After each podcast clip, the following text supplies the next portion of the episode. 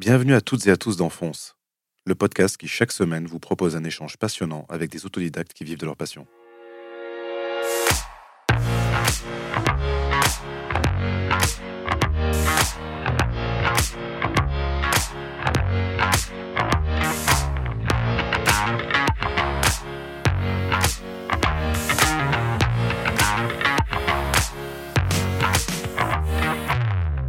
Comment réussir à vivre de sa passion quand on est autodidacte?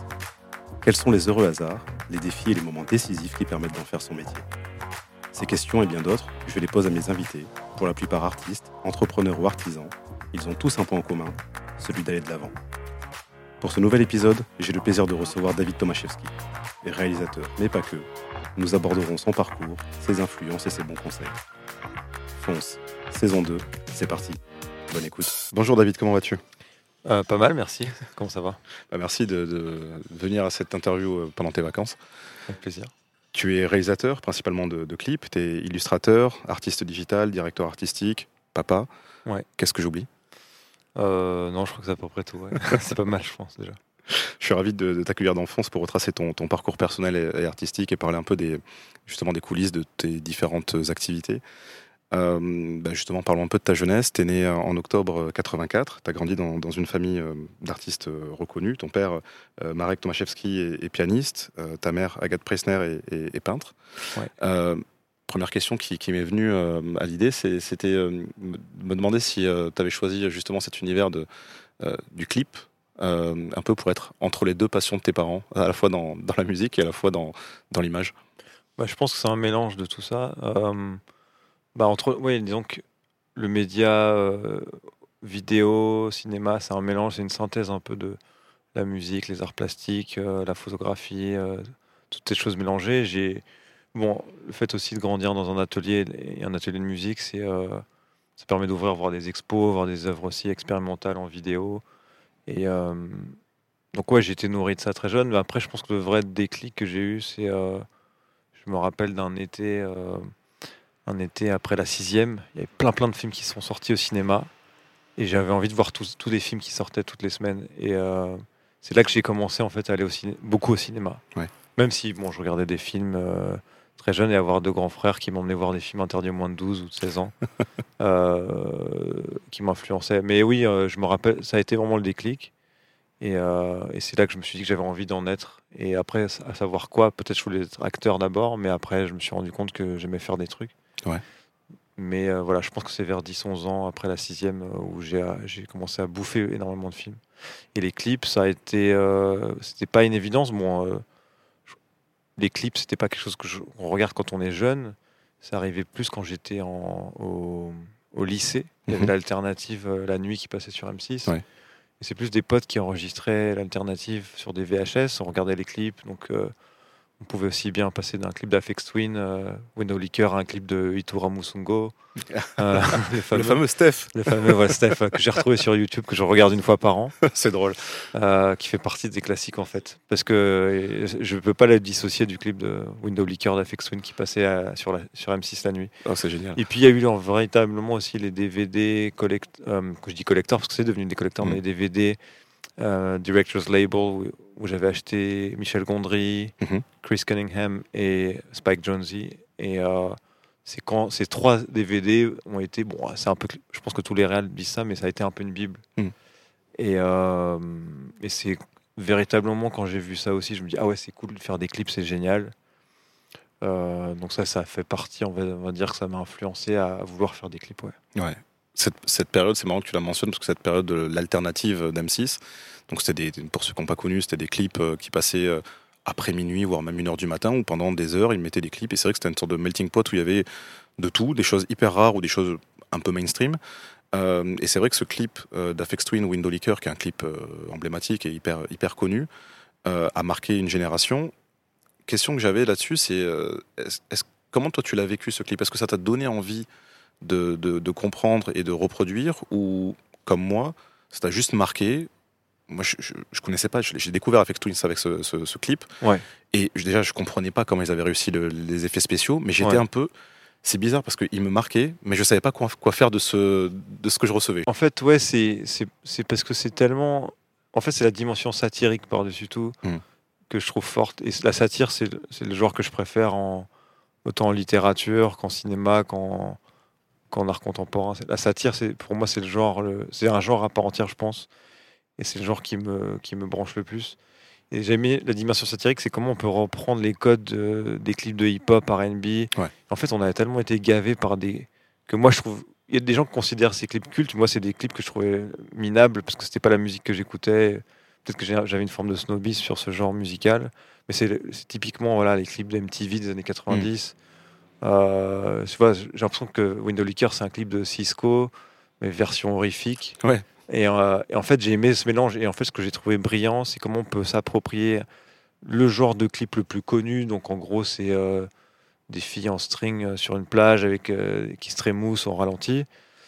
Côté un peu R&B, hip-hop, Miami, LA. Ça, c'était vraiment le cliché du clip des années 90. Comment on peut se réapproprier ce genre-là, revisiter les codes et en faire quelque chose de, de complètement différent et de satirique et d'artistique et hyper malsain. Et je pense qu'on a tous été, on a fait des cauchemars aussi après ce clip. Bah, ce truc qui euh, était hyper ambivalent, c'est qu'effectivement, il jouait comme sur les, les filles très jolies, enfin, en tout cas, des corps de filles très jolies, avec des têtes horribles. Et donc, c'est vrai qu'il y avait cette, euh, ce contraste qui était, qui est hyper marquant pour l'époque. C'est ça, et puis le, le sous-texte derrière avec le commentaire social qui va avec. Mm. Et puis euh, moi, c'est aussi à l'époque où j'ai commencé à, à lire euh, des livres, vraiment. Parce que c'est à l'époque où je commençais à lire des livres par moi-même et pas qu'on me force à lire des livres. Ouais. Donc j'ai commencé à lire Bret Easton Ellis, qui est resté Mm. mon auteur de chevet. Et je voyais des correspondances entre sa littérature et ce que je voyais dans ce clip-là, par exemple. Et c'est pour ça que le clip, il me marque encore. Et je, même si le clip a, euh, en le revoyant maintenant, on peut voir ses imperfections euh, technologiques, mais euh, je pense qu'il n'a pas été inégalé. Je pense qu'on n'a pas réussi à Mm. faire un clip plus complexe celui-ci jusqu'ici. Il y a beaucoup de, et à cette époque, il y a eu beaucoup de, de clips marquants pour- qui étaient peut-être pas parfaits techniquement, mais euh, bah, je repense à- au fameux Smack My Beach Up, qui était Ouais. la première fois que toute cette génération, toute notre génération, quand on l'a vu la première fois, déjà le morceau était, la musique était forte, mais le clip était, Ouais. c'était un, mini-film, et c'était, même si effectivement c'est pas parfait euh, techniquement, c'est, l'impact en tout cas était, était bon, quoi, était, Ouais. était fort. Oui, c'est ça. Mais de toute façon, même, je, je, je reçois- en recitant ces trois réalisateurs, John Z, Cunningham ou Gondry, euh, ils ont été tellement inventifs, créatifs. Euh, ils ont créé des œuvres euh, mémorables, inoubliables et qui sont hyper. inf- Voilà, qui, qui, m'ont vachement influencé, évidemment. Et avant les clips, j'ai lu que, que plus jeune, tu avais été, ça m'a, m'a rappelé aussi euh, ma- ma- mon enfance, Ouais. touché par euh, le- le- les films de, de Paul Grimaud. Bien sûr. Tu avais quel rapport avec le cinéma à, à cette époque-là, quand tu étais enfant? Qu'est-ce qui sont les, Quels sont les films qui, ont- qui t'ont marqué ou nourri euh, avant les clips? Bah, le roi l'oiseau, ouais, c'est euh, mon film d'île désert. Je sais pas si j'en vais en choisir ça- qu'un, ça serait celui-là. Et encore aujourd'hui. Apparemment, c'est le premier film que j'ai vu au cinéma. Ok. J'ai pas le souvenir du jour où je l'ai vu, peut-être quelques bribes, mais c'est le premier film que j'ai vu au cinéma. Mais après, je me rappelle surtout de quand je l'ai vu. Je l'ai vu, j'avais 5-6 ans. Il y avait une rétrospective, une exposition au Palais de Tokyo, et il y avait les fameuses 6 diffusions sur Canal+. Ouais. On avait l'abonnement Canal, et moi, je les ai toutes regardées. Et c'était aussi en période de Noël, et c'est un film qui, qui pour moi, est un film de Noël, Mm. même qui n'en est pas un en vrai, mais pour moi, c'en est un, à tel point que j'ai même demandé à ce qu'on intègre le roi Charles V et 3 font 8, euh, etc., dans la crèche de Noël, en figurine. mais, euh, mais ouais, c'est un film qui, pareil, euh, inconsciemment à plein de niveaux, c'est un, film assez complet. euh, voilà, c'est une satire. Mm. Il y a un commentaire social, politique. Il y a une poésie, il y a un côté macabre, il y a côté hyper mélancolique. Moi, je pense que je suis quelqu'un d'hyper mélancolique. Le film ressemble assez pour ça, où je me retrouve là-dedans.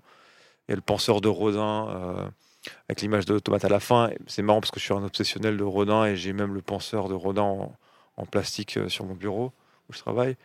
Et j'aime le voir de temps en temps quand je vais à Paris, comme la porte de l'enfer. Mais voilà, Grimaud, euh, voilà, c'est un des rares mecs qui, qui était l'antithèse de Disney, Mhm. Mais qui en avait toutes les qualités et qui était un visionnaire comme Disney, sauf que lui, il a passé sa vie à faire un film, même s'il a fait d'autres trucs, hein, mais il fait quelques autres œuvres, beaucoup de publicité notamment. Mais euh, voilà, l'œuvre de sa vie, c'est le roi à l'oiseau. Et ce que je trouve beau là-dedans, c'est euh, voilà, peut- peut-être un vrai artiste, c'est quelqu'un qui passe sa vie à faire une œuvre plutôt que d'en faire 50 tous les ans. Et euh, mais ouais, c'est assez difficile à décrire parfois pourquoi on aime un film plus qu'un autre. Mais c'est un film qui se redécouvre à chaque fois. On redécouvre des choses. Je l'ai découvert euh, il y a cinq ans pour la première fois en, en langue anglaise avec un, autre casting de doublage. Je l'ai vu plusieurs fois, je le fais redécouvrir à mes enfants, à mes amis. euh. Et euh, ouais, Grimaud, genre, alors, voilà, peut-être mon rêve un jour, c'est c'est de faire un- comme, comme Tim Burton, il a fait Alice au Pays des Merveilles. Je me dis peut-être qu'un jour, je ferai. J'aimerais faire le roi et l'oiseau en film, mais j'aimerais le faire avant ma mort parce que je m'en voudrais de l'avoir fait. je pense que ça serait un sacrilège de faire ça. Hmm. Mais ça serait un, un- juste un pur plaisir personnel. Bah. J'imagine, ouais. Voilà. Un beau challenge aussi. ouais. Ouais. Du coup, tu, ce que tu disais, c'est que bah, tu as été attiré par le cinéma, tu as fait tes études classiques. Euh, si je dis pas de bêtises, tu es rentré euh, quelques semaines en, en fac de, Ouais, de- trois semaines en tout, Ouais. à peu près. Ouais. Euh, juste avant ça, pourquoi tu as voulu faire une fac de cinéma? Tu avais déjà un objectif? Tu savais déjà ce que tu voulais faire? Non, je voulais pas faire une fac. Euh, J'avais un peu des idéaux. Disons que c'est difficile parce que en France, maintenant peut-être ça a changé, mais à l'époque, soit il y avait des écoles de cinéma onéreuses, très coûteuses, et il n'y avait pas vraiment de garantie. Elles n'avaient pas forcément bonne réputation à cette époque-là, en 2002. Soit c'était euh, FEMI sous le Lumière, mais il fallait rentrer après 2-3 ans, BTS, ou sur concours, des choses Mm. comme ça. Et bon, je j'étais pas vraiment sûr de je voulais faire. Il n'y avait pas vraiment d'autre solution que d'aller à la fac en cinéma. Et je me suis un peu inscrit à la fac par dépit. Euh, mais c'était pas un vrai choix, c'était plus me dire en attendant de trouver quelque chose. Il se trouve qu'en fait, à la base, je, devais aller- je suis allé pour la jour d'inscription à la fac à Saint-Denis et ils m'ont dit il n'y a pas de place. Euh, vous allez être en anglais, en langue culturelle étrangère. Et donc, du coup, je me suis désinscrit de la fac, j'ai fait une lettre rectorale, mais je me suis dit, j'aurais pas de fac à la Mm. rentrée. Donc, c'est là que j'ai commencé à chercher du travail. Et j'avais à l'époque une VHS de mes courts-métrages, de, de mes bandes démos, des trucs que j'avais bricolés entre mes 15 et 18 ans au, au lycée. Et en fait, mon but, c'était de faire un stage chez euh, ILM, Industrial Light and Magic, en, en Californie, Mm. la boîte d'effets spéciaux. Et j'avais cette VHS de prête, mais il se trouve que cette année-là, ils ne prenaient pas de stagiaire. Donc, j'avais pas sûr d'avoir une fac et tout. Donc, j'ai commencé à chercher du travail à Paris. J'ai fait quelques rendez-vous et j'ai eu la chance d'avoir un entretien chez MacGuff. Ouais. Euh, mais pour, faire un, pour, être, pour être stagiaire. Ils m'ont dit écoute, euh, voilà, ils ont vu Jacques Bled, euh, voilà, qui a été la première personne vraiment euh, professionnelle dans le milieu à croire en moi. Euh, voilà, moi je voulais aller sur les pubs en tant que stagiaire. Il m'a dit on peut pas t'envoyer comme stagiaire parce que les tournages sont souvent en Afrique du Sud. Mais si tu veux, on commence. va- tu peux intégrer une équipe sur un long métrage en, artiste 2D compositeur. Donc en fait, je suis rentré euh, chez MacGuff. En même temps, j'avais un boulot à mi-temps et j'étais en, en période d'essai chez MacGuff pendant un mois, trois semaines. Puis après, j'ai commencé à travailler là-bas et euh, sur des films, des longs métrages, des pubs, un peu de clips aussi. Et, euh, et j'ai bossé à plein temps et j'y suis resté pas mal d'années. Et j'ai rencontré là-bas mes mentors, Rodolphe Chabrier. euh, voilà, j'avais découvert son travail, par exemple, sur Irréversible, que j'ai vu au moment où je passais mon bac.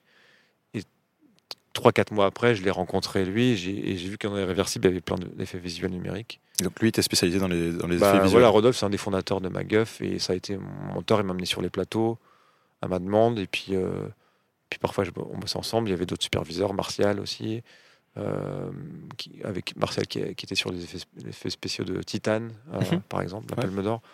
Et puis voilà, toute une bande, Chichi, puis- et puis voilà, tout- toute une, voilà, je suis arrivé de là, j'avais 18 ans. La plupart euh, des graphistes, ou la qualité des graphistes sortaient d'école 3D, mais moi, c'était pas un but dans la vie d'être dans ce milieu-là. J'étais plus un peu élevé au, cinéma, l'émission sur, qui passait sur la 5, le cinéma des effets spéciaux, et puis quelques, quelques magazines. Mais voilà, moi, ce que je voulais, c'est aller sur les tournages, apprendre le métier un peu par, ce biais-là. Et comme je faisais de l'After Effects depuis que j'avais 15 ans sur Mac, j'avais quelques, voilà, j'avais des skills que j'ai dû réapprendre de zéro en rentrant chez MacGuff, parce que c'est une autre méthode de travail, des nouveaux outils. Mais ça m'a permis d'aller sur des tournages et de rencontrer des réalisateurs bah, comme voilà, des héros comme euh, Gaspard Noé, comme Yann Kounen, mais aussi bien des, des légendes comme Jean-Paul Goud, qui Ouais. ont fait aussi figure de mentor, Kassovitz, ou voilà, d'autres réalisateurs de cinéma. euh, voilà, ça a été une inspiration. Et puis en fait, ça a été mes vraies études, ça a été MacGuff. Mm.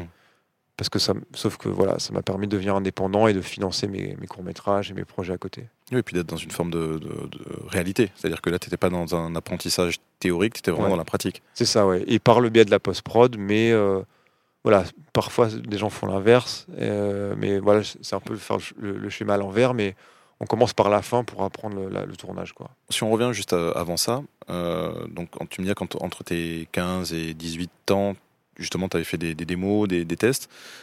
comment tu as commencé à filmer? Tu as eu l'envie de, réaliser des, courts-métrages, de t'essayer? Comment ça s'est né? Comment tu as commencé? Ouais, bah en fait, dès la sixième, j'ai essayé de monter des projets avec des potes de classe. Mais bon, j'avais pas de caméra, c'était la caméra d'un pote, c'était la caméra de son père. Mais on tourne un cours, mais évidemment, celui qui tient la caméra, ça devient le réel. Donc c'était pas moi qui tenais la caméra parce que c'était pas celle de mon père. Donc j'ai essayé d'initier des trucs.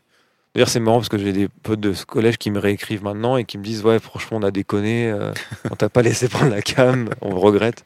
c'est drôle. Non, j'ai essayé à ce moment-là. Puis bon, c'est. Euh, les parents, ils ont un cadeau de Noël, c'était une caméra et un Mac quand j'étais au lycée, en seconde. Mmh.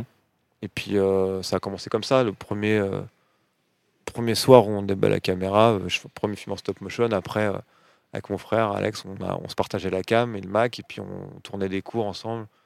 Comme, comme mon frère il était mannequin, en plus il avait une bonne gueule. puis c'était le seul acteur que j'avais. On a commencé, il était l'acteur de tous mes films. Et on a fait un je sais pas, on tournait, pas mal de cours euh, un peu partout, euh, de plus en plus ambitieux. Moi aussi, parfois, je, je rentrais à la pause déj de l'école pour faire un court métrage à la pause déj. Et puis je rentrais de l'école à 5h et lieu de faire mes devoirs, bah, de 5h à 2h du match, je faisais un dessin animé. Je fais ça pendant quelques semaines. Voilà, ça a commencé comme ça. Mais c'était vraiment une, une, passion qui était, qui était forte, quoi, parce que c'est... Je sais même pas si c'est une passion, en fait, c'est carrément... Euh, non, c'est une nécessité. C'est presque un... Ouais, une extension, ou je sais pas comment on peut appeler ça c'est plus qu'une passion, c'est carrément ça, ça démange quoi. Hmm. T'as pas envie de faire tes devoirs, t'as pas envie de faire autre chose, t'es intéressé par rien d'autre. Et euh, bon, j'étais pas, euh, voilà, j'étais pas hyper investi dans, les, dans, la, scolarité. Après, ce qui était chouette, c'est que comme j'avais une super prof d'art plastique, et que la matière plastique avait un gros coefficient en section littéraire où j'étais, bah du coup, j'ai pu faire beaucoup de vidéos. Et en fait, c'était un prétexte à tester des trucs. Donc, bon, autant moi, j'étais vachement mainstream dans mes goûts euh, à la maison et dans mes trucs que je faisais à côté. Autant avec la prof, c'était plus pointu, c'était plus euh, Bill Viola. Euh, voilà, alors que moi j'étais plus George Lucas et ma prof était plus voilà, des, des, réels bizarres expérimentaux, Kenneth Anger, des trucs comme ça. Donc c'était voilà, c'était un mélange. Mais aussi bien, bon, comme, comme j'allais aussi au centre Pompidou en famille et voir des trucs bizarres en vidéo et comme j'allais autant voir des films de science-fiction, des films pour, de, de, mon âge, euh, voilà, j'étais entre les deux. quoi. J'expérimentais autant des trucs hyper spé. Finalement, je crois que la période 15-18 ans, c'est là où je faisais des trucs plus bizarres euh, que ce que je fais maintenant, où c'est plus mainstream pop. Alors, euh, plus, plus accessible peut-être. J'ai eu la, période 15-18 où j'expérimentais plein de choses. Puis bon, David Lynch aussi, c'était une influence. Euh, et voilà, mais des trucs que je voyais en art vidéo, en expo, que je reproduisais dans le garage. Tu penses que c'est ton, ton, environnement familial, le fait d'avoir grandi dans un milieu artistique qui faisait que ça t'a ouvert l'esprit sur la possibilité de faire ces, euh, ces, films? Parce que j'ai côtoyé plein de gens qui aiment le cinéma, etc., mais qui ont testé une fois ou deux faire de la photo, faire de la vidéo, mais qui, même s'ils aimaient beaucoup ça, même si c'est devenu des, cinéphiles ou autres, ils n'ont pas eu ce, cet appel, un peu comme toi, de, de vraiment vouloir s'exprimer ou même de continuer. Ils ont essayé une fois et ils ont bah, arrêté. C'est sûr que ça aide euh, d'avoir des parents qui sont, qui sont un peu des, bohémiens, parce que c'est ça, c'est de la mm. bohème en fait tu vis de, de, la, de, la, musique, de la peinture, des choses que tu en vis, tu peux en faire ton, ton gagne-pain ou tu peux en vivre ou survivre même juste hmm. pour euh, même si ça reste une passion, un hobby. Évidemment, ils sont plus ouverts à ça. Euh, ça aide plus que des. Ça, c'est sûr que c'est une ouverture. Après, pour revenir à la vidéo, tout ça, pour moi, il y a toujours un côté magique avec la vidéo.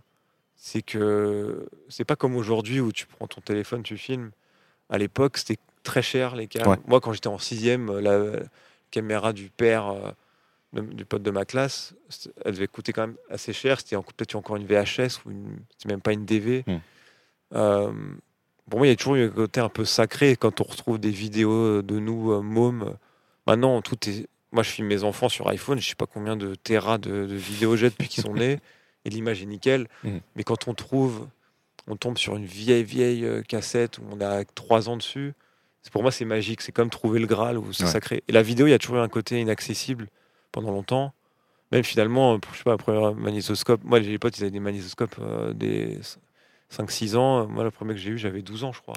Et après, il y a eu les DVD, mais puis c'était pas des trucs de super qualité aussi, quand on louait des VHS. Et pour moi, il y a toujours eu ce côté magique, il y avait un fantasme sur, sur la, la vidéo, le film, le cinéma.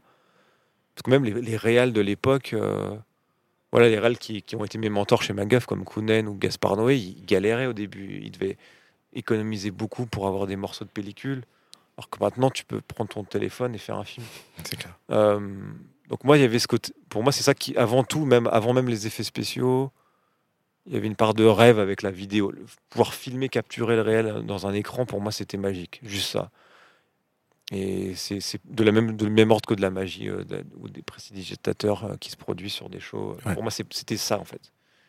Et, euh, et du coup, quand on, on a enfin un peu accès à ça, en fait, pareil, quand je me rappelle un, de ma mère qui est informaticien, et une fois il a ramené des cracks à la maison de After Effects, Photoshop, tout ça. Je savais même pas qu'on pouvait faire des effets spéciaux sur, euh, sur un Mac de, de loisirs, enfin, ou un, un- un ordinateur de famille. Je me suis pas dit une seconde qu'After, quand j'ai découvert After Effects, euh, c'est un monde qui s'ouvrait aussi, Ouais. quoi. Alors que je- c'était complètement flou avant pour moi, et en fait, tout, tout, tout, tout se met en place un peu comme si euh, on est néo, on voit le code dans la matrice. Ouais. C'est un peu ça. Donc c'est là, c'est avec cette opportunité d'un logiciel euh, que tu obtiens gratuitement Ouais. que, que s'ouvre à toi l'univers des, des effets spéciaux et c'est là que tu commences à expérimenter avec, justement parce que tu as, cette euh, possibilité, c'était pas forcément comment dire, un- une volonté de départ, c'est juste Bah, une opportunité. Bah si, bah, avait- moi la volonté c'était de faire des films, Mm. mais encore mieux si on peut en faire des, si on peut faire des effets avec, c'est encore mieux. Ouais. Surtout que bon, les effets spéciaux, qu'est-ce que c'est à la base? Pour moi Les effets visuels numériques, c'est pouvoir faire ce qu'on peut pas faire en vrai. Ouais. Ou soit rattraper des choses ou, ou pouvoir euh, voilà pouvoir faire des, des choses qui ne sont pas réelles. Et, et par la suite, ce qui était intéressant, ce, qui- ce que j'ai, bah, j'ai comme j'ai appris pas mal de techniques chez MacGuff, c'est de pouvoir prendre le truc à l'envers, c'est que il y a des idées qui naissent des effets visuels. Ouais. Et pas forcément. Bon, et- bah, évidemment, il y a un script, un scénario sur papier, Mhm. comment on va le mettre en place, donc on utilise des effets visuels. Mais moi, je prenais le truc à l'envers, où tiens, tel outil peut, inspirer. euh, par exemple, moi, quand, quand j'ai découvert le tracking sur des corps, traquer sur des gens, Ouais. sur une pub de, pour c'était une pub pour l'INPES que Gaspard Noé réalisait. Il y avait des diodes placées sur les sujets et on pouvait traquer l'acteur au milieu de- du cadre. Je dis mais si on peut traquer l'acteur, on peut faire l'inverse, on peut lui coller des trucs sur lui. Et en même temps, je lisais Glamorama, euh, Bret Easton Ellis, et les 100 premières pages m'ont inspiré un court métrage Mm. et une technologie, euh, voilà, qui, qui était coller des choses sur des, des- des gens. Donc voilà, ça c'est un exemple de comment on peut en prendre le truc à l'envers, c'est-à-dire que les effets visuels nourrissent l'imagination et peuvent nourrir un scénario. À cette époque-là, euh, donc tu, tu travaillais chez, chez MacGuff, euh, tu as fait pas, pas mal de choses là-bas, euh, mais tu, co- tu continuais de produire des, des, des projets personnels, des, des courts-métrages, des... euh, Bon, en fait, j'ai quand même commencé à les, à les faire à ce moment-là parce Mhm. que j'ai pas vraiment poussé à, faire le. À l'époque, quand faire des courts métrages, c'était quoi? C'était euh, fallait faire des commissions, fallait passer par le CNC ou des régions, et tu pouvais attendre des, des mois, voire des années pour avoir les financements 50 000 euros, 25 000 euros, 10 000 euros. Et bon, j'ai un peu tenté ça, mais j'ai jamais eu des producteurs qui euh, qui, qui allaient au bout. Il y a beaucoup de gens qui, qui parlent mais ils font rien. Ouais.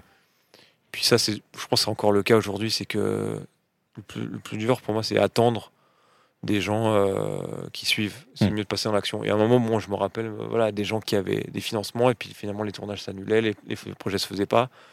Et en fait, moi, MacGuff m'a permis de mettre de l'argent de côté Mm. et de financer des cours. Donc en fait, j'ai véritablement vraiment commencé. En fait, je faisais des courts métrages en mettre 15 et 18, mais c'était, c'était, euh, des, voilà, c'était dans ma chambre. chez moi, dans mon coin, c'était pas des vrais courts-métrages produits. Donc j'ai commencé à faire des courts-métrages produits.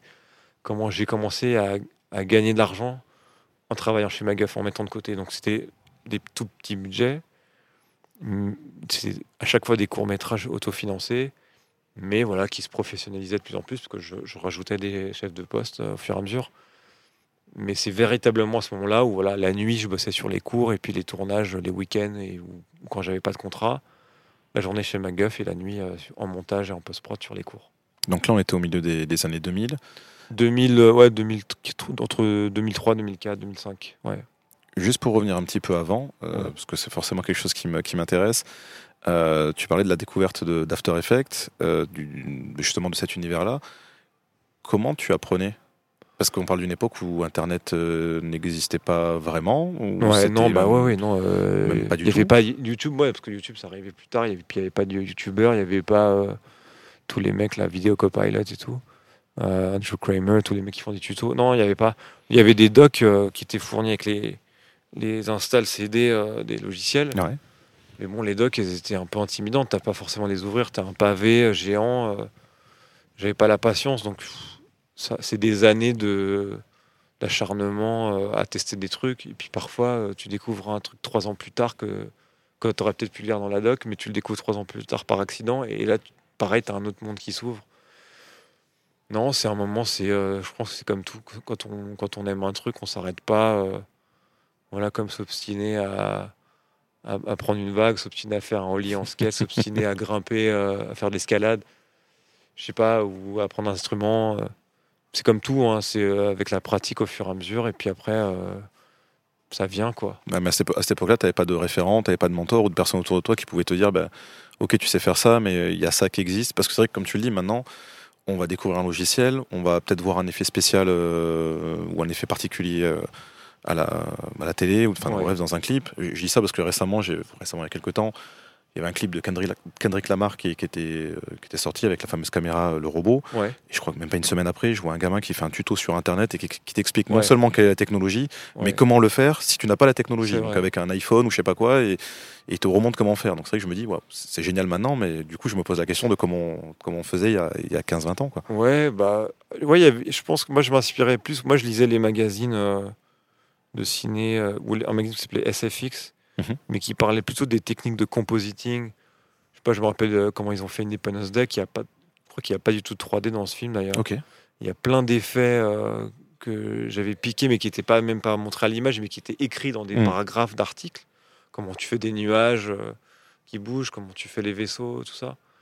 Bon, évidemment, euh, quand on regardait La Guerre des Étoiles, on voyait un peu. C'est plus des, jeux avec des maquettes, des choses artisanales. Et de toute façon, c'est ce, ce que je préfère, c'est ce qu'il y a de mieux, tout ce qui est le côté Georges Méliès, un peu, c'est ça qui est cool. Maintenant, la 3D, on- ça, ça devient un peu ennuyeux. Enfin, voilà, c'est génial ce qu'on peut produire avec la 3D.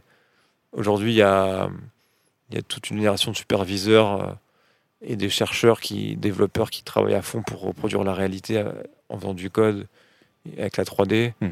Mais moi, ça m'amuse pas trop. Hmm. Je préfère euh, faire des trucs avec des maquettes. euh. Ouais, écoute, un peu plus euh, ouais, j'aime bien, j'aime bien le côté Wes Anderson, le côté euh, Ouais.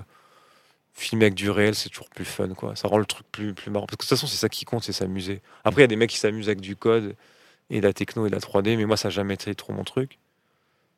Mais euh, non, mais c'est vrai qu'il n'y avait pas, il y avait pas de référence. Moi, les références, c'était, je regardais des trucs à la télé où j'essayais d'analyser peut-être avec comment ils avaient pu faire, ou je lisais peut-être un article ou, ou dans des docs, dans des bouquins de cinéma, ils t'expliquent comment ils ont fait. Enfin, moi, ça me fait, ça me, ça me fait toujours halluciner quand je vois même euh, qu'il y, a des- il y a un plan dans Ice White Shot où Tom Cruise il marche dans la rue, mais ils ont fait des retakes. Ils ont filmé sur un tapis roulant, ils ont projeté le, le décor sur un, sur un écran. Mm. Et lui, il marche sur un tapis roulant, c'est juste pour faire un travelling arrière. Voilà une technique comme ça, ou même ce qu'il a fait sur 2001 avec la rétroprojection. Voilà, moi, c'était c'était un peu ces trucs-là, puis tu essaies de les rebidouiller après. euh. Mais euh, non, c'est vrai qu'il y avait pas. euh, on, on galérait beaucoup à l'époque, ouais. On était encore plus acharnés. Aujourd'hui, tout est vachement plus facile. Même moi, maintenant, je me suis mis un peu mis à la 3D pendant le confinement. Mm. Mais pas vraiment parce que euh, j'aime ça, mais parce que j'aime bien les. J'aime bien les, les concept cars, donc je, Ouais. je les achète en 3D. j'ai- Je me suis amusé à les, à, à les intégrer dans des décors réels. Ouais. Donc je me suis mis à la. J'aime voilà, bien la 3D quand elle est ludique sur After, mais je suis pas rentré dans les gros logiciels. euh, bon, euh, là, je sais qu'il y a- des logiciels gratuits maintenant qu'on peut télécharger qui sont des logiciels pro, mais j'ai pas la patience pour ça. Mm. Mais, mais c'est vrai que maintenant, tout est, il y a quand même plus de facilité qu'à l'époque, ouvrir une session Maya, on s'arrachait les cheveux. Eh ben oui, oui. Et euh, mais bon, il y avait des mecs chez Magaf qui étaient les, les gros cracks, des gros tueurs en Maya et qui s'arrachaient quand même les cheveux, mais qui étaient passionnés. Moi, c'était pas trop ma cam. C'était plus m'amuser à.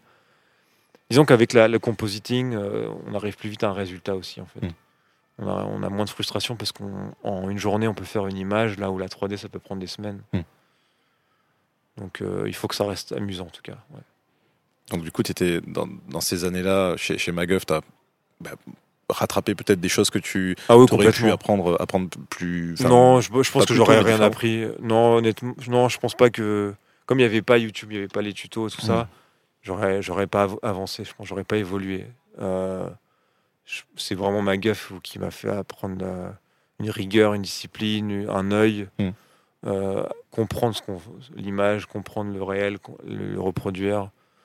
Et puis des mecs qui ont été des, des superviseurs plus seniors que moi, qui ont été des, des super professeurs en fait. Et puis vraiment, après, c'est quand on est sur des projets, parce que euh, il faut quand même rendre un projet, il faut satisfaire le réel, le client. Donc on peut pas se planter, donc il y a une forme de pression. Mais euh, non, c'est clairement là où c'était une courbe exponentielle d'apprentissage. ouais. Donc tu, tu restes, comme tu disais, 5, ans chez, chez MacGuff. Euh, la suite est un peu plus connue puisque ton, ton premier clip en 2009 euh, était pour Orelsan. Ouais. Ce qui m'intéresse, c'est justement cette, cette partie-là, ce, ce petit temps entre les deux. Euh, comment tu rends possible le fait que le manager d'Orelsan te contacte pour réaliser un clip? En fait, euh, j'étais. Je suis parti de ma gueule parce que j'ai signé un contrat pour faire un long métrage. Mhm. C'était un film de super-héros. J'avais fait un film de super-héros avec des potes qui avaient un peu buzzé à l'époque sur MySpace. MySpace, c'était euh, la grosse hype. Et euh, bon, il y a eu tout d'un coup euh, voilà, un engouement autour de ce cours et j'ai signé un développement long avec un producteur. Et j'avais un, un pote, euh, Taroubi, qui m'avait présenté à ce producteur et qui était un peu producteur associé sur le projet. Et bon, ça a duré deux ans, ça n'a rien donné. Le producteur m'a lâché après deux ans. Bon, j'avais- j'étais jeune, j'avais 22, 23 à l'époque. Et, euh, et bon, il m'a présenté un, il m'a présenté un, un ami à lui, Yacine Bellatar, qui est humoriste, euh, Ouais. journaliste. Et euh, pour complètement autre chose, on se- un rendez-vous informel. Et, le, et Yacine Bellatar, à l'époque, avait une, une émission de télé sur la, je sais plus sur quelle chaîne. Euh, désolé, une- sur le satellite, quelque part sur le câble. Euh, il avait une émission de télé qui était produite par le manager de l'époque d'Orelsan. Ok. Et c'est comme ça qu'il a parlé de moi et que le manager euh, m'avait appelé pour faire le premier clip de- du dernier album. Non, le dernier clip du premier album d'Orelsan. Ok. Donc c'est comme ça que j'ai rencontré Aurélien euh, à l'époque. Et en fait, moi, je sortais de ces deux ans un peu de. Ouais, ça a été un peu comme une rupture, euh, parce que c'était deux ans, je- j'ai bossé sur un film qui s'est jamais fait. Et puis bon, j'étais sur terre, tourné un peu à zéro. J'avais jamais fait de clip. J'en avais, si j'avais fait un clip euh, qui est jamais sorti avec Sofia Boutella à Venise. euh, c'était un fan clip quoi, Mhm. sur une musique de Square Pusher et euh, qui doit traîner dans, les archives quelque part sur un disque. Mais voilà, ça, j'avais quelques trucs, mais voilà, c'est vrai qu'en effet, Aurel, ça a été la Orelsan, ça a été ma première commande Mhm. professionnelle en tant que réalisateur sur un clip. Ouais. Donc là, ça, grande, euh, enfin, grande première expérience, Ouais. euh, parce que comme tu disais, tu finissais d'un un projet qui était, euh, bah, qui, qui est mort dans l'œuf entre Ouais, un guillemets. projet qui s'est pas fait. Ouais. Euh, petite parenthèse par rapport à ça, comment, ça se passe quand on, on s- on tue un projet de ce type-là? Est-ce que ça veut dire que c'est définitivement abandonné? Tu n'aurais pas pu rebondir pour. C'était un peu bizarre, c'est un mélange de plein de choses. Je pense pas que j'avais euh, la meilleure relation avec ce producteur. Déjà, Mhm. j'avais pas une vraie relation de travail. On était, on était trop différents. Je sais pas si on, s'entendait vraiment. Moi, j'étais très jeune aussi. Hein. Je- Ouais. J'avais pas la maturité euh, euh, qui, qui est nécessaire pour, euh, dans le métier, ou peut-être que j'étais aussi trop influençable. J'écoutais, je m'écoutais pas assez Mhm. moi. J'écoutais trop tout le monde. Du coup, bah, quand on écoute tout le monde, on fait rien. Clairement, on n'avance pas. En fait. Et, euh, et le pire, c'est quand on écoute sa bête noire à soi, on n'avance pas non plus. Donc Mm. euh, voilà, j'avais pas cette maturité, ce recul-là. J'étais trop- vraiment un- trop jeune. Peut-être que j'ai fait des conneries, je me, Mm. me rappelle pas. C'est un mélange de plein de choses, mais bon, euh, c'est vrai qu'il y avait, une, il y avait une attente sur ce projet. Et d'un autre côté, bon, j'arrive, j'ai pas vraiment de regrets là-dessus. Et puis en fait, ça n'a pas, ça a pas été une vraie rupture, ça n'a pas avancé. C'était un peu bizarre, quoi. Disons que, disons que ouais, c'était, c'était, mais bon, après, voilà, euh, moi j'ai fait la super rencontre derrière avec Ouais. Aurel et, et à la base, on devait faire un clip euh, et je me suis pas dit on va en faire plein derrière. bah, c'est presque un mal pour un. Enfin, Ouais, bah disons. Bah non, mais ce qui, ce qui est intéressant, c'est il faut, faut revenir un peu à la case départ aussi. C'est que tu- faire un film à 22 ans, c'est c'est peut-être un peu débile, sauf si on est Orson Welles, quoi. mais il y, a- il y a une notion Ce que je voulais dire, c'est est-ce qu'il y a une notion d'exclusivité dans le sens où ce projet, tu n'aurais pas pu le faire avec un- une autre personne ou en gros ce projet eu- il, se, il se termine et tu peux t'as pas la possibilité techniquement de le. J'aurais peut-être pu avancer, mais personne n'avait envie, de- parce que c'était un film de super-héros. en- Hmm. C'était un film de super-héros et personne n'avait envie de faire un film de super-héros, ou avait plus envie. Le fait euh, forcément de, d'être chez un gros producteur qui, a- qui abandonne le projet, bah, c'est peut-être un peu mal vu aussi. Ouais. On se dit, bon, pourquoi finalement? Il y avait sûrement une raison. Et euh, non, j'avais une belle opportunité, ouais, un, un gros réal am- américain. J'ai passé une journée avec lui.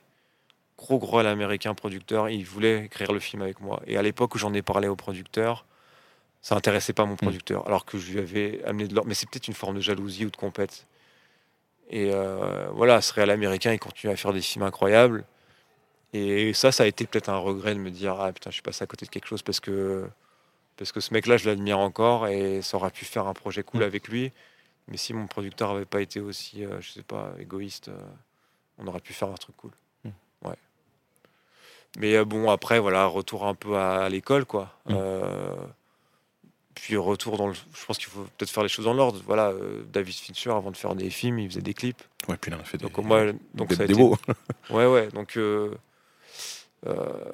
voilà. Et, et puis, et puis, ah ouais, donc c'est- c'est Orelsan. Moi, je connaissais pas trop. euh, C'était un pote à moi qui m'a parlé de lui, mais plus au côté politique. Il m'a dit, ah, écoute, c'est génial. Et puis, euh, et puis quand, euh, quand son manager m'appelle à l'époque, moi, j'ai sauté dessus. Je dis, ah, carrément, un feu. Et puis, on s'est bien entendu. Alors, c'est pas. C'est pas, pas notre meilleur projet. Je pense que pareil, j'avais peut-être eu trop de timidité à faire un, un projet, un clip fou. Donc on a fait un clip qui va, qui est pas resté dans les annales, mais ça nous a permis de nous rencontrer, nous entendre bien, d'en faire un autre derrière et puis après d'en faire d'autres. Sur ce premier, sur ce premier clip, euh, tu dis ouais, que ça t'a pas permis de faire un, un clip fou. Est-ce que c'est une réflexion que tu t'es faite tout de suite ou c'est longtemps après que tu t'es dit que tu aurais pu faire les choses autrement? Ou rajouter, Ouais. ou juste euh, bouger fait, des curseurs? J'avais pas la notion de. Maintenant, quand je, je fais un clip, j'ai à peu près une notion des budgets, Hmm. de la répartition. euh, Les budgets sont pas gros sur des clips, pas toujours, parfois oui, parfois pas du tout. Et j'avais pas une vision globale de comment on peut répartir l'argent de manière intelligente. Hmm. Et puis pareil, j'avais pas de producteur, je travaillais avec des producteurs, j'avais pas la vue sur le devis, sur comment étaient réparties le- les finances.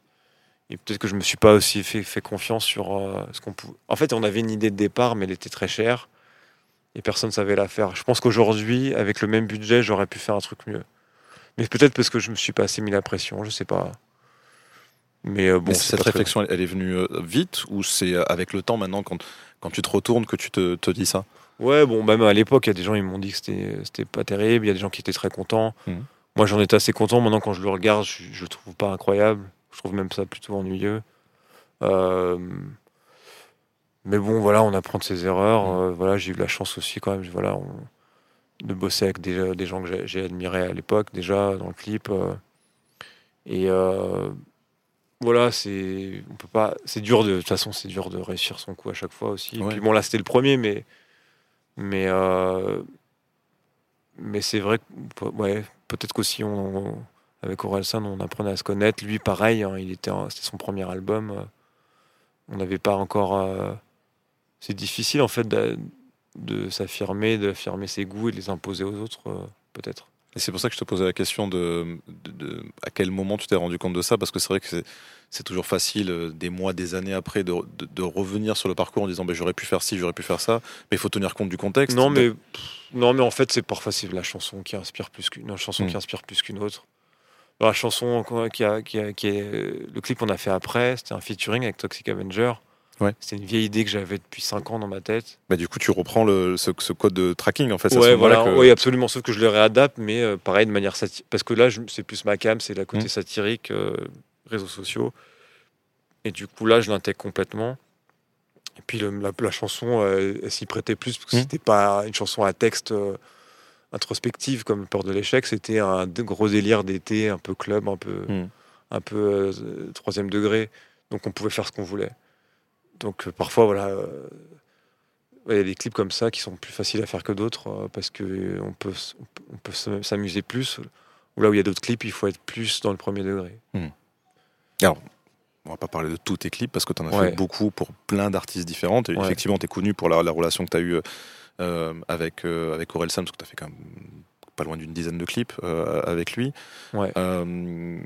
Moi, je voulais justement reparler de, de, bah, de l'inspiration ou de la façon de travailler sur les projets. toi, tu décris ton, ton, style, si on devait le décrire, un petit peu comme artisanal parce que tu aimes bien faire de tes mains, tu, fais beaucoup de choses de, de, tes mains. Euh, comment tu abordes les projets habituellement? Comment ça se passe? Est-ce que c'est euh, l'équipe, sans parler d'Orelsan, mais en général, euh, l'équipe qui vient te voir avec un brief en te disant ben, on aimerait ça, ça, ça ou ça Ou est-ce que c'est plutôt on te fait écouter un son et c'est toi qui proposes quelque chose Ou est-ce que c'est chaque fois différent? Ouais, dans la plupart des cas, c'est pendant longtemps, j'imposais ou je, faisais un clip adapté d'une histoire, d'un scénario que j'écris moi-même. Alors évidemment, de toute façon, on part. Il y a toujours une chanson, un artiste, il y a des codes, il y a des envies de l'artiste. Donc ça, on les prend en compte. Rien que d'avoir un artiste déjà visuellement, physiquement, il, a un look, il a une gueule, il a un truc, soit artiste masculin ou artiste féminine. On a une chanson qui a du texte dedans, on s'y colle, on s'y colle pas. Parfois, on est obligé de s'y coller au texte, de l'illustrer ou de le raconter d'une certaine manière. Et puis la, puis hein, la musique, c'est formel. La musique, il y a des instruments, il y a une mélodie, il y a un tempo. Donc c'est des images, c'est des couleurs, c'est donc on s'adapte à ça. Donc c'est déjà pas mal de, ça ferme déjà un espace, on va dire, de, de travail. C'est pas complètement libre. Donc déjà on compose là-dedans. Si en plus de ça, après si l'artiste a une idée géniale, ouais, en ce sens-là, mais en général, euh, j'ai toujours plutôt voulu imposer mes idées. Après ça m'arrivait de faire des œuvres de pure commande où je faisais les choses de manière purement exécutive. Mais bon, ça c'est plus du travail. Hein. C'est mmh. pas, euh, c'est pas, c'est moins là le côté passion, c'est plus le côté travail où voilà, je fais de la pure commande, mais pas tout le temps parce que ça. Ça, t'arrives à en tirer du, plaisir ou des enseignements, des choses qui, qui il te faut, il faut, ouais, il faut arriver à en tirer du plaisir ou le pire qu'on en tire, c'est les personnes avec qui on travaille. Ouais. Maintenant, je pense vraiment, ouais, ce qui est important, c'est, euh, travailler avec des gens qu'on aime bien, avec des gens qui on s'entend bien. Mais euh, voilà, que ce soit des équipes, voilà, bosser avec des potes, euh, des chefs-op, des premiers assistants, des chefs d'éco ou des artistes. Voilà, même, même parfois quand il y a des, des choses qui paraissent euh, moins fun. Mais voilà, c'est où est-ce qu'on en tire du plaisir en tout cas? Et si c'est pas dans, la, dans le produit lui-même, c'est au tournage qu'on peut mm. prendre du plaisir. Donc j'ai fait des tournages où, où j'aurais jamais signé, mais j'ai pu m'amuser avec des jouets, des joujoux, des véhicules caméra, des décors incroyables et mm. des gens cool. Donc ça rend l'expérience sympa, ouais, et fun. Euh, dans tes, parmi tes derniers clips, bah, il y a notamment les deux derniers que tu as fait euh, pour Elsan. quelque chose qui me, qui me marquait en les, regardant, c'est que j'avais l'impression que justement, tu t'es, comme tu le disais un petit peu tout à l'heure, tu étais parti de la technologie euh, pour justement t'amuser avec, avec l'histoire et avec le, clip. Alors d'abord, il y avait le plateau virtuel. C'était pour le, clip qui annonçait justement le retour, le, retour d'Orelsan. Et, sur le clip d'après, que, j'ai vu que, récemment, euh, il y avait une, autre, une autre technologie que, je trouvais assez intéressante et qu'on ne voilà, remarque pas au début et qu'à un moment, enfin, qui est, plus subtil et, euh, et justement, je trouve ça hyper habile parce que c'est justement hyper subtil. Au départ, on, on, on s'en rend pas forcément compte et c'est quand on connaît les faits qu'on se dit mais si en fait il est beaucoup plus jeune là sur, dans, dans, dans la vidéo et ça n'a pas pu être tourné avant. Donc effectivement c'est du, deepfake. Euh, comment tu restes en contact avec ces, nouvelles technologies et comment elles t'inspirent? Est-ce que euh, c'est par curiosité? C'est euh, bah ouais forcément le plateau virtuel deepfake ça faisait deux ans c'est tout, nouveau tout le monde en parle puis Mandalorian sort tout le monde parle du plateau virtuel. Moi, il se trouve que j'étais en prépa sur une pub avec la technologie du plateau virtuel. Euh, mais bon, j'étais encore un peu dubitatif parce que c'est une techno compliquée. Pour que ça soit vraiment intéressant, rentable tout un tas de choses. Mais c'était pas. Ah, je crois qu'on avait accès avec la production à un plateau.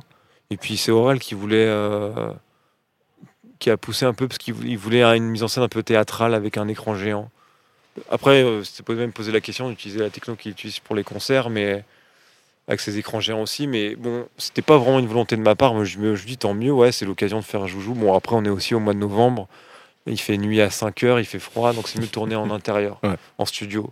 Et studio, c'est toujours un peu frustrant, mais finalement, un plateau virtuel, ça permet d'être dehors sans être dehors. Ouais.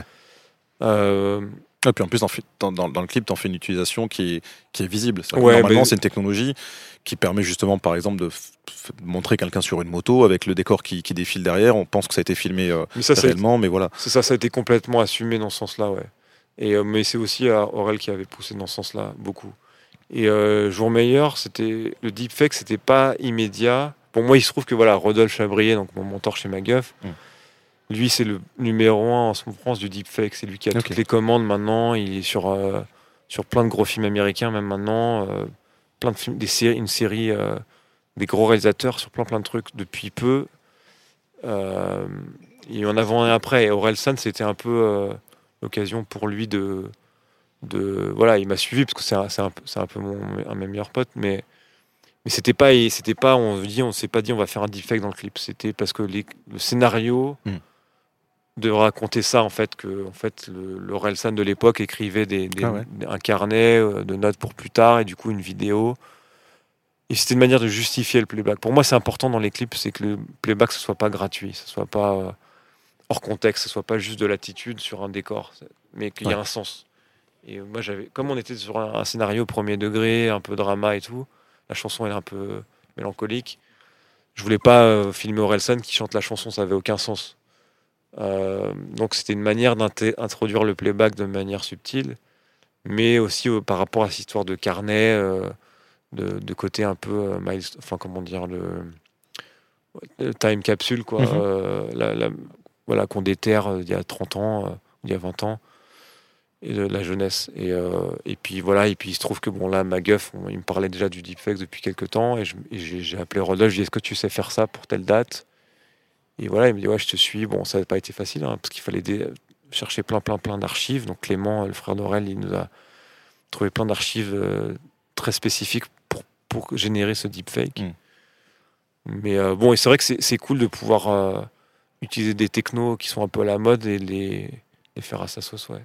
Bah, surtout quand euh, c'est fait de façon, euh, on va dire, appropriée. Parce que j'ai l'impression que dans les effets spéciaux, t'as- bah, enfin, après, c'est la palissade ce que je veux dire, mais tu as ce côté le faire pour ce que c'est fait, comme un Ouais. deepfake, effectivement. Quand, quand c'est fait comme ça, c'est- on va dire que c'est le but de cette technologie-là. ouais. euh, ou de faire dire des choses horribles à des personnes en- Bien sûr. voilà, pour, Ouais. pour s'amuser, ou de euh, à l'inverse de complètement euh, dé- euh, dénaturer ou, ou détourner le, le- le- le style. Bah, on, on le voit par exemple dans, dans le son euh, avec tout ce qui est autotune. Ouais, Bah, voilà, à la base c'est quelque chose qui est fait pour corriger la voix et les gens s'en servent justement au contraire pour, pour faire quelque chose de complètement différent avec.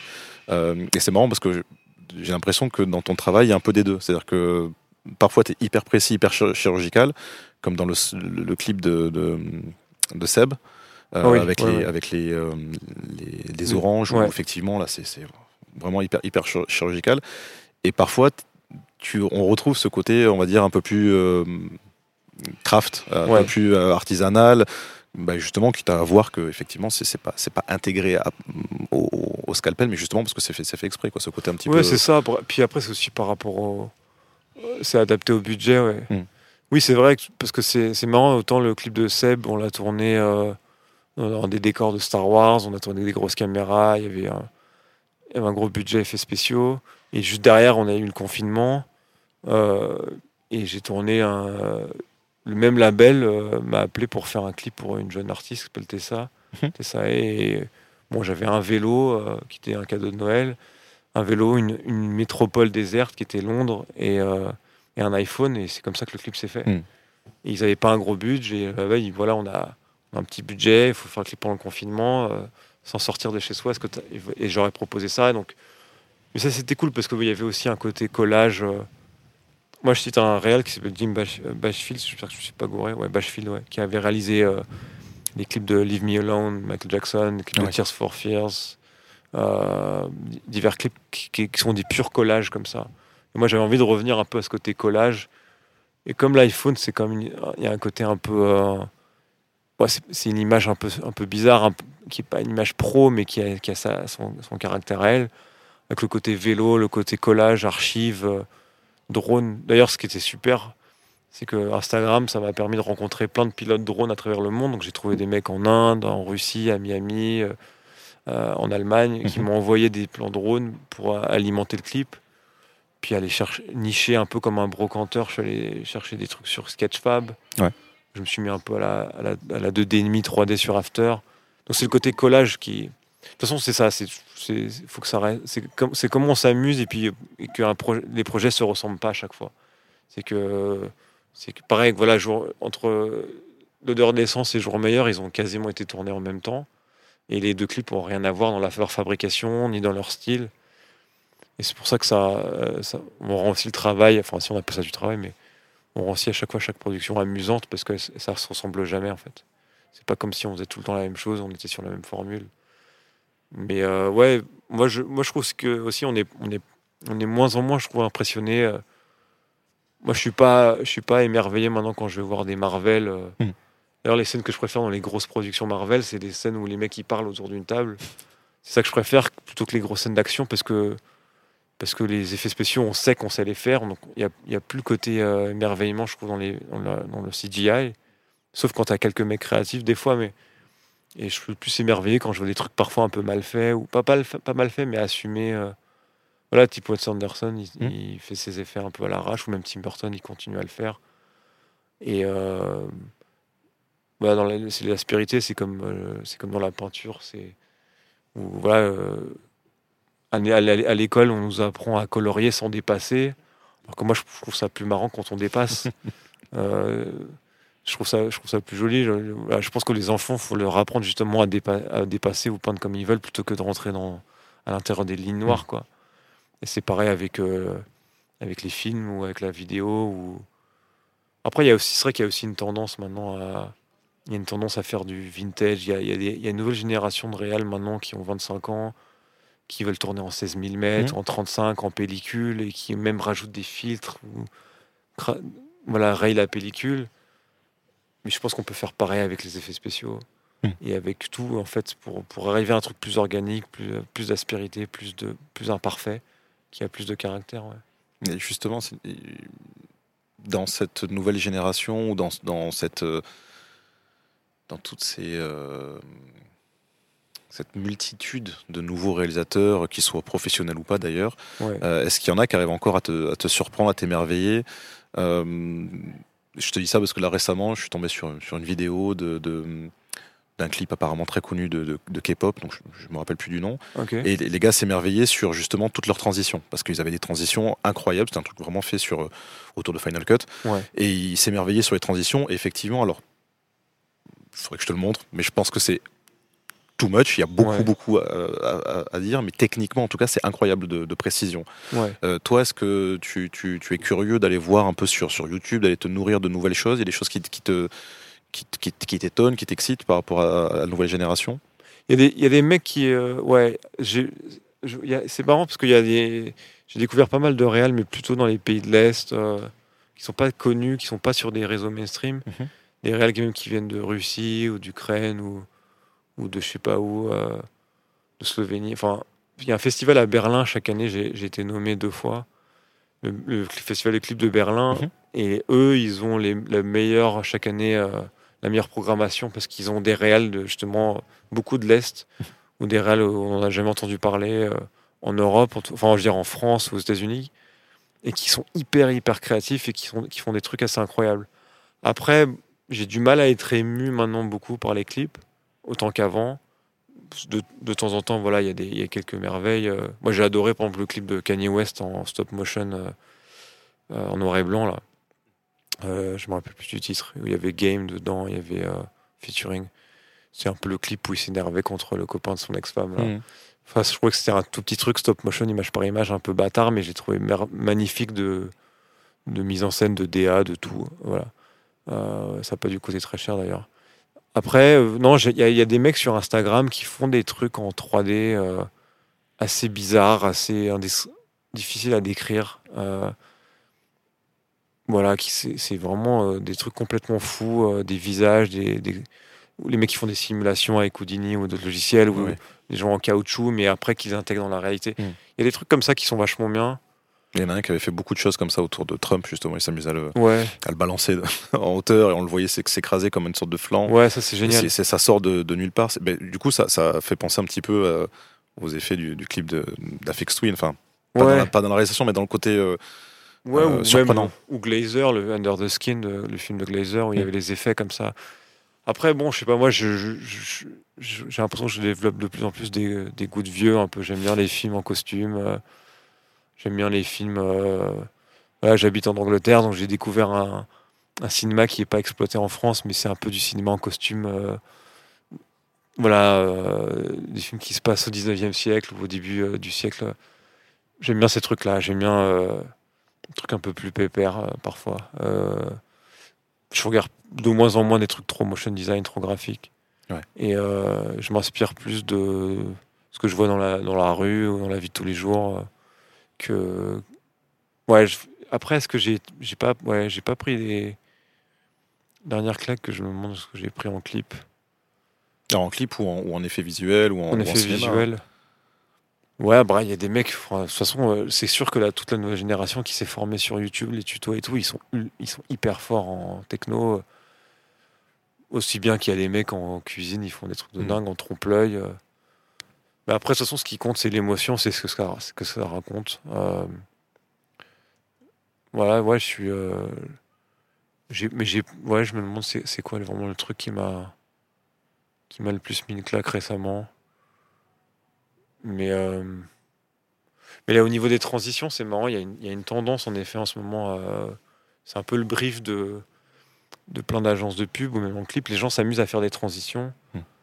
J'ai bossé sur une pub en superviseur il y a deux ans avec euh, Henry Scofield, qui lui est peut-être. euh, qui a peut-être lui vraiment lancé ce mouvement de la transition. Il y en a eu d'autres avant, mais lui, il a vraiment été. C'est vraiment lui dans tous ses clips, que ce soit Dua Lipa ou, ou c'est sur cette pub là qui était pour le, service de livraison euh, type des livreaux asiatiques. Mais c'est que des transitions comme ça, les enchaînements. Et maintenant, je vois plein, plein, plein de, de pubs qui s'inspirent de, son style à lui. Mais comme il y a eu Romain Gavras à l'époque, euh, où il y a plein de réels, jeunes réels, il y en a une trentaine on- qui, de réels derrière qui ont tous essayé de faire du Romain Gavras. Il y a des, il y a des tendances comme ça, euh, comme à l'époque où quand j'étais chez MacGuff, la tendance euh, visuelle euh, au milieu des années 2000, c'était le bleach bypass, c'était l'étalonnage bleach bypass, un peu des sats bleutés, un peu Mm. verdâtres. Maintenant, c'est les transitions, il y a eu le- il y a, des- il y a des vagues comme ça, c'est un peu comme les styles euh, de, de- de coiffure chez les jeunes. c'est pareil avec les, dans la réalisation. Mais euh, non, maintenant, je suis plus ému parfois par. Je, vois- je, je suis, je suis plus impressionné par des œuvres que je vois au théâtre. Hmm. Et puis que je vais à Londres et voilà, le, le théâtre est très, très. euh, Enfin, c'est quelque chose qui est très important dans la culture anglaise depuis, depuis des, des siècles. Et ils, vont, ils poussent le théâtre euh, vers des choses inattendues, que ce soit en scénographie, euh, en, li- en, en lumière, en, en installation, en immersion. Il y a des choses assez incroyables qui, moi, m'émeuvent parce qu'elles sont on est en contact plus directement avec les acteurs, Mhm. avec les, avec les émotions. Et euh, ça, c'est hyper inspirant, par exemple. Est-ce que le fait d'avoir beaucoup travaillé sur justement une augmentation de la réalité ou une ou une aussi une augmentation de la réalité, c'est-à-dire de, de- de réussir à faire des choses qui sont plus précises ou impossibles à faire en, en réel, d'un côté, t'as peut-être poussé à, à revenir vers justement des choses plus euh, artisanales Parce que Ouais. j'ai parcouru ton, ton Instagram et j'ai vu que forcément pendant le, bah, le confinement, c'est vrai que tu es, un artiste multifacette, tu travailles Ouais. beaucoup sur le dessin, tu dessines très bien d'ailleurs, et j'ai vu que tu avais expérimenté pas mal de choses, mais qui étaient quand même beaucoup dans le... pas l'artisanat, mais dans quelque chose de craft, ça, ça fait Ouais. à la main, fait... euh, Après, ouais, le- le- Instagram, c'est, je l'ai- je ouais, mon Instagram, il n'est pas vraiment, c'est pas, c'est pas moi, c'est pas, un c'est pas mon site web, c'est pas ma démo. Mon Insta, c'est plus des, des- En fait, à la base, j'avais installé Insta pour suivre des illustrateurs et des chefs-op, et je me suis mis à, amusé à dessiner parce que quand j'ai, quand j'ai pas de contrat, j'ai pas de travail, c'est un truc qui que je m'amuse à faire. Donc c'est ouais, c'est parfois c'est impor- intéressant, c'est important de revenir à ouais, être avec ses mains parce que parce qu'on est, on a il y a vraiment les outils aujourd'hui sont vachement euh, c'est vrai que je passe pas mal de temps là beaucoup de mes clips je fais euh, la plupart des effets. Je fais derrière un ordi derrière un écran. Et euh, bon c'est il y a un moment où le corps tient plus et et on a envie de voilà toucher de la matière et et travailler avec euh, voilà un crayon gras de la peinture des choses comme ça. C'est hyper plaisant quoi Faire- c'est comme vraiment faire de la cuisine quoi c'est on on fait pas de la cuisine assistée par des robots ou C'est aussi parce, parce que quand on fait des tournages, on délègue énormément. Mm. Et, euh, et, le plaisir d'être. euh, je pense que voilà, il y a des, des peintres, ils sont, derrière, ils sont seuls derrière leur toile, ils peignent. Ils, ils ont un vrai plaisir à ça. Et, euh, et ces moments-là, ils sont très rares quand on est réel, parce qu'on est, on est entouré de beaucoup de monde et on délègue beaucoup. Et moi, c'est important. J'essaye, en fait, euh, dans la mesure du possible, même si je travaille avec beaucoup de chefs de poste, beaucoup d'équipes, parfois on a 10 personnes, parfois 50 personnes, bah, c'est important pour moi d'être un, peu solitaire. Moi, je suis, vachement, je suis quelqu'un de vachement solitaire. C'est important pour moi, j'ai besoin d'être seul.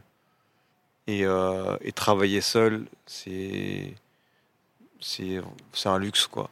Bosser la nuit, euh, même, euh, voilà, que ce soit sur les clips où je travaille la nuit sur mes effets, sur mes plans, ou, derrière un, un ca- un carnet avec des crayons et des, feutres. Euh, voilà, c'est important. Parce que, euh, parce que parfois, voilà, juste, on est tout le temps, tout le temps avec des gens. Et, et la solitude de l'artiste, elle est importante pour la création, je pense. Et là, là, toi, tu continues de faire une partie de tes effets spéciaux euh, seul. Euh, Ouais. Tu dessines, tu, tu peins, tu, tu fais de l'illustration, tu, tu fais beaucoup de choses. Comment ces pratiques elles se nourrissent? Est-ce que, enfin, est-ce que tu tires de chacune de tes expériences dans une pratique quelque chose que tu vas apporter, euh, qui, qui va se, se transposer dans l'autre, ou est-ce que c'est juste différentes façons d'exprimer ton ta créativité? Bah, les dessins, ouais, le dessin, la- le dessin, le graphisme, c'est essentiel pour euh, les moodboards, les, les, les artworks, parfois, ou parfois c'est juste des collages à partir de photos sur Photoshop, mais et parfois c'est des artworks, parfois pour des stylistes, voilà, euh, pour des costumes. J'ai pas trouvé de, de j'ai pas trouvé de chef costume en France encore, enfin pas dans les tarifs clips en tout cas, donc moi je les dessine euh, sur un- sur papier, je les colorie après. euh, donc ça c'est important pour les artworks, pour les storyboards aussi finalement, et pour qu'un peu euh, les équipes comprennent où je veux en venir. Et euh, c'est lié aussi après, on bosse avec le chef op sur les sur les rêves photos, les moods, euh, les couleurs. Donc euh, ça c'est complètement. Et puis bon, même après sur les clips, j'ai- j'ai- j'aime bien rajouter quelques trucs qui sont du graphisme pur, même qui sont purement esthétiques, mais voilà, intégrer des, choses un peu visuelles. je, crois que même, je crois, que même finalement sur Jour meilleur, voilà les carnets dans le, les carnets qu'il y dans le dessin, j'ai délégué euh, au, chef déco, au déco, au chef déco, j'aurais délégué la, création du carnet. Et euh, ah, ils ont fait un travail remarquable. C'était marrant. J'aurais demandé de faire une chambre, la chambre d'ado d'Aurel, et ils nous ont époustouflé. On a l'impression d'être dans un. C'était hallucinant. Tout le monde voulait dormir dans la chambre ce soir-là. Et euh, ils avaient réalisé un carnet, mais on n'avait pas encore. On n'avait pas encore défini quel allait être le scénario du clip, parce que le clip c'est écrit au, au tournage beaucoup. Et en fait, on a eu plein de retakes, et donc j'ai pas pu utiliser beaucoup ce qu'ils avaient fait, et finalement on est revenu à un truc plus euh, carnet de croquis un peu. Mhm. Et au final, les dessins dans le carnet, euh, qu'Aurel dessine, c'est moi qui ai fait les dessins dedans. Ok. Alors j'ai essayé de revenir un peu à un style ado, en prenant des bics et tout, et en en ayant un trait plus euh, énervé, maladroit peut-être. Mais voilà, là, ça, là, ça dé- là, bah, là c'est pratique, et puis finalement, euh, même souvent quand un, un- un personnage écrit à la main quelque chose euh, manuscrit dans un carnet ou sur un, un mur ou quelque chose, c'est toujours moi qui le fais. Euh, souvent. Parce que, euh, je sais pas, peut-être c'est une obsession, c'est pour, pour revenir à, à mes années de lycée, entre mes 15 et 18, où je faisais tout tout seul. Donc j'aime bien revenir à ça de temps en temps, ouais. Mm. Toujours. C'est un, un petit peu moins connu dans, dans ta carrière, mais tu as aussi fait, bah, toujours dans, dans cette catégorie, on va dire, euh, effets spéciaux, euh, euh, des génériques euh, films. beaucoup, ouais. Un des plus connus, un des plus marquants et peut-être un des plus réussis, c'est c'est le générique d'entrée de, d'OSS, Ouais. 117, le, le dernier, qui est franchement incroyable et qui reprend énormément de références, notamment de, de James Bond et, et plus. Que- comment ça s'est développé? C'est justement parce que tu viens des effets spéciaux qu'on s'est adressé à toi c'est quelque chose vers lequel tu es allé? Bah, il y a une- non, il y a une monteuse que j'ai rencontrée, Annie Dancher, qui a monté les films de Yann Kounen, Mhm. que j'ai rencontré sur 99 francs, et qui régulièrement euh, m'appelle ou parle de moi à des réalisateurs pour le générique. Donc euh, j'ai fait pas mal de génériques des films qu'elle a montés. Et euh, en 2016, elle a monté le premier film de Nicolas Bedos, Monsieur Madame Adelman. Elle m'a appelé, j'ai rencontré euh, Nicolas Bedos. Donc je me suis occupé, il m'a confié le- tous les chapitrages du film Mhm. et euh, le générique début, enfin voilà, tout ce qui était création typo, euh, graphique. Après, il m'a ra- rappelé pour euh, la belle époque. Il y avait, un- il y avait moins, de, moins de boulot, mais il y avait quelques petits trucs, on s'est bien entendu. Et euh, dans le ce prolongement-là, il m'a, il m'a, il m'a fait complètement confiance et il m'a proposé de réaliser le, le- le générique de, de- d'OSS.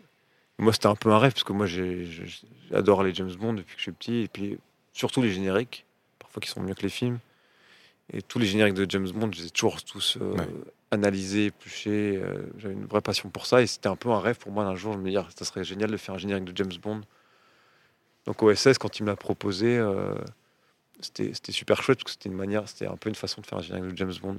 Et, son influ- et lui, son inspi, il voulait absolument que son inspiration, c'était 81, rien que pour vos yeux, on voit la chanteuse dans le générique. C'est pour ça qu'il voulait qu'on voit la chanteuse. Il y avait quelques clés dans le scénario. J'ai lu le scénario, j'ai relevé euh, des pistes là-dedans et, je me- et puis des idées que lui m'a apportées. Et puis euh, l'idée, c'était de faire un générique à la manière des génériques des années 80, Mm. avec tout ce qui va avec. Et puis c'était aussi l'occasion de, de rendre hommage un peu une petite citation à Jean-Paul Goud, qui m'a vachement influencé. Et euh, je lui ai complètement piqué un plan d'une pub à Grace Jones, là, de Citroën. Ouais, ouais. Et puis euh, quelques petites touches comme ça, inspirées des années 80, euh, totalement pour faire ce générique. Ouais. Mais là, c'était euh, non, c'était vraiment de la réelle. Il se trouve que fi- au final, et pareil, ce générique, c'est, je l'ai conçu. on, a, on a tourné juste avant le confinement, avant la pandémie. Et euh, les plusieurs mois du premier confinement, j'ai réalisé euh, sur mon ordi euh, tous les plans. Et euh, bon, il n'y avait pas un budget dingue, il y avait un budget d'un petit clip. Mhm. mais, euh, mais comme il y avait ce budget, je me dis je vais le faire de manière artisanale, comme, euh, comme le réel, comme Maurice Binder faisait le générique de manière artisanale sur Mhm. sa Truca dans, dans les années 80. Je l'ai fait un peu de cette manière-là. ouais. Donc en parlant des différents projets sur lesquels ou types de projets sur lesquels tu, tu travailles, j'ai pu voir aussi euh, un des projets, alors qui a peut-être quelques années maintenant, mais qui, qui est pas mal, qui, qui est très réussi, qui est une sorte de proof of concept Ah oui. euh, de Cobalt, qui Ouais. est, qui est alors, proof of concept. Comment tu, tu le définis en français C'est euh, oui, c'est un teaser. Ouais, une sorte de teaser pour un film, pour un. Ouais, Une maquette? C'est ça, c'est pour montrer à quoi pourrait ressembler le film. C'est exactement ça, ouais.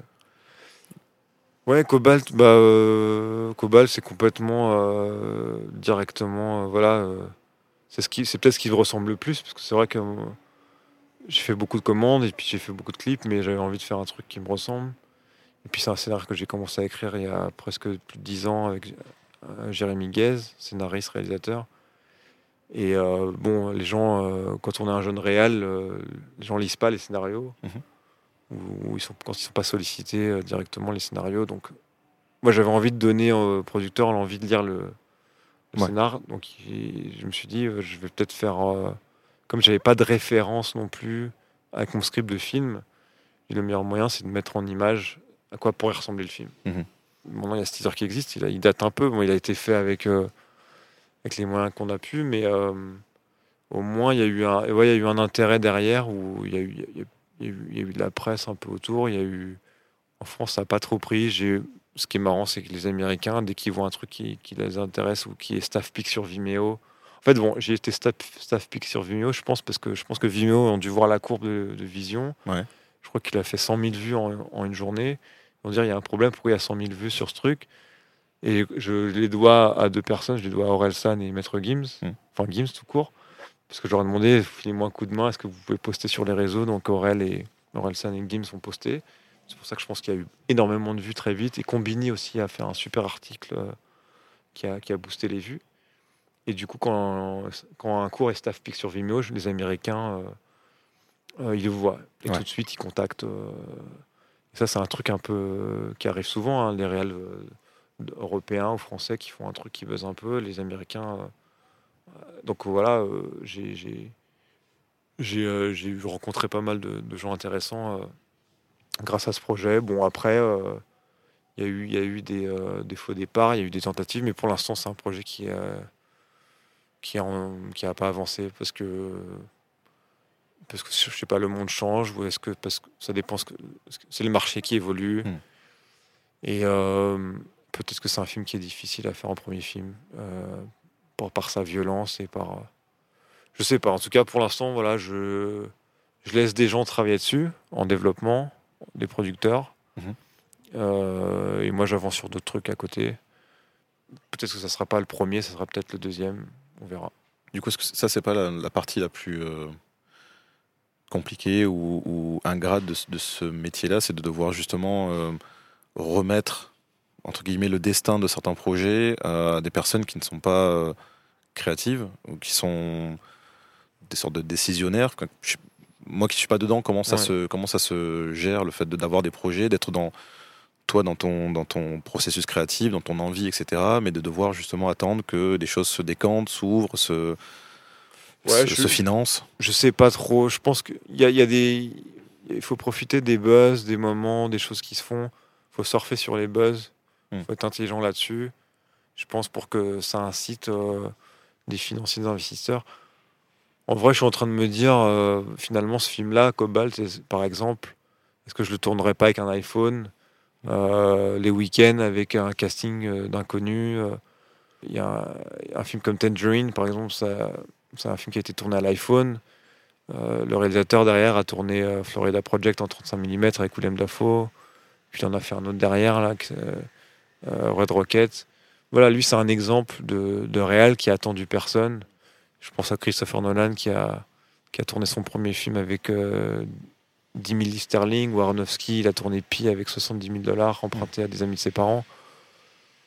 En fait, euh, en fait, je suis en train de me dire qu'il faut peut-être pas chercher des excuses. Et voilà, on, on a des outils à dispo, il faut un bon script, c'est sûr. Mhm. Mais il faut beaucoup de courage, en fait, pour faire un film. Et en fait, en fait, je pense que c'est ça. Je pense qu'on est, le en tant qu'auteur-réalisateur, on est les seuls responsables et on est les seuls fautifs si le projet se fait pas. On est les seuls responsables, euh, voilà, si ça avance ou pas. Je pense qu'il n'y a pas d'excuse. Mm. Et voilà, je cite Nolan et Aronofsky, c'est les années 90, on est en 2022. Il n'y a plus d'excuses pour faire du cinéma, en fait. Il faut juste euh, trouver la manière de, de rendre son film profession- professionnel et regardable et intelligent et, et bien écrit, mais, mais il faut, voilà, ça demande, ça demande du courage et une énorme confiance en soi. Et, parce que je pense que de toute façon, euh, ça a toujours été comme ça, le cinéma, il y a toujours eu des décisionnaires, et puis il faut juste trouver les bons et avec qui on s'entend. Et, euh, des gens, euh, des gens intéressants, fascinants, il y en a aussi, il y en a plein chez les décisionnaires. Il y a, une forme de cliché sur l'industrie, mais, mais, je pense que quand les projets ne se font pas, on, se rassure en cherchant des excuses, des prétextes qui, sont indépendants de notre volonté. Mm. Mais en vrai, au fond, je pense qu'il faut juste y aller. Il y a plein d'exemples de, de, de- de- de succès, euh, je pense, qui se font, euh, où des mecs ont écouté personne, euh, des artistes euh, ont fait leur truc. Bah là, je sais pas, je pense à Billie Eilish, qui est une des plus grosses Mm. stars en- dans le monde dans la musique. Elle a 17 ans, elle fait de la musique avec son frangin. Aurel San, super exemple. hein, il, écoute, il, a, il a fait son truc, ça- ça a marché. Il a rencontré les bonnes personnes après, ses amis, qui sont devenus ses amis à vie. Je pense à, à des réalisateurs qui sont pareils, des bandes de potes, euh, qui commencent des trucs dans leur coin et, et qui ont du succès derrière. faut juste y aller, faut pas, Mm. faut pas trop réfléchir. quoi. Je, je repensais à ça récemment, je repensais à. Je repensais à. C'est marrant, c'est une phrase à la con euh, dans un film mainstream, mais là, dans Top Gun, euh, Tom Cruise il dit à la jeune recrue faut pas réfléchir quand tu es là-haut, là, dans la- dans l'avion, dans les airs, réfléchis pas. Si tu réfléchis, t'es mort. Mm. Je repensais à ça euh, il y a quelques semaines et je me dis finalement c'est valable pour tout. Parce que si on réfléchit trop, on fait rien en fait. Mm. On, on fait rien quand on réfléchit trop, on fait rien quand on écoute tout le monde. Alors que faut, faut- il faut même pas s'écouter soi-même parce que je pense qu'on peut être aussi son plus gros frein Ouais. à la créativité. Il faut juste y aller quoi. Et il y a toujours eu un truc quand on fait des courts métrages, c'est que parfois on, on- voilà, on lance, on lance la fabrication d'un court métrage. Une fois que c'est lancé, on a passé deux trois coups de fil, on, a, on en a même parlé à des potes. C'est trop tard pour revenir en arrière. Mm. Et je pense qu'il faut faire ça pour tout. Il faut, il faut lancer le truc pour que ça soit trop tard. Pour qu'on faut vraiment dire, bah non, bah non, bah là, t'as lancé la roue, il faut y aller. Il faut continuer, c'est trop tard pour reculer. Et euh, faut juste jeter dans le vide, quoi. faut juste y aller euh, sans, sans trop penser, parce qu'il y a plein, plein de... En fait, c'est ça que j'admire, en fait, chez plein de jeunes réels aujourd'hui. euh, ils ont peur de rien, ils y vont et ils font plus de trucs euh, que tout le monde. Mm. Et même si c'est pas toujours réussi, euh, au moins ils produisent des choses et, ils continuent et puis ça, ils évoluent et ils sont inarrêtables quoi. Et, moi j'apprécie vachement le courage en fait en général des gens qui, entreprennent des, choses sans trop réfléchir en fait. Mm.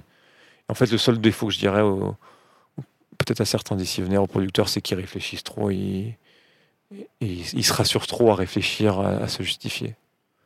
Faut pas, faut pas, voilà, faut pas trop réfléchir. Mais je crois que c'est la, meilleure façon de finir cet entretien. Euh, merci pour cette heure passée ensemble. merci beaucoup, avec plaisir. Si ce moment partagé avec David vous a plu, n'hésitez pas à commenter, partager et noter cet épisode 5 étoiles sur votre application de podcast favorite. Vous retrouverez toutes les références de cet épisode sur le site fonce.fm et sur vos réseaux sociaux. À la semaine prochaine pour une nouvelle discussion passionnante avec un autodidacte.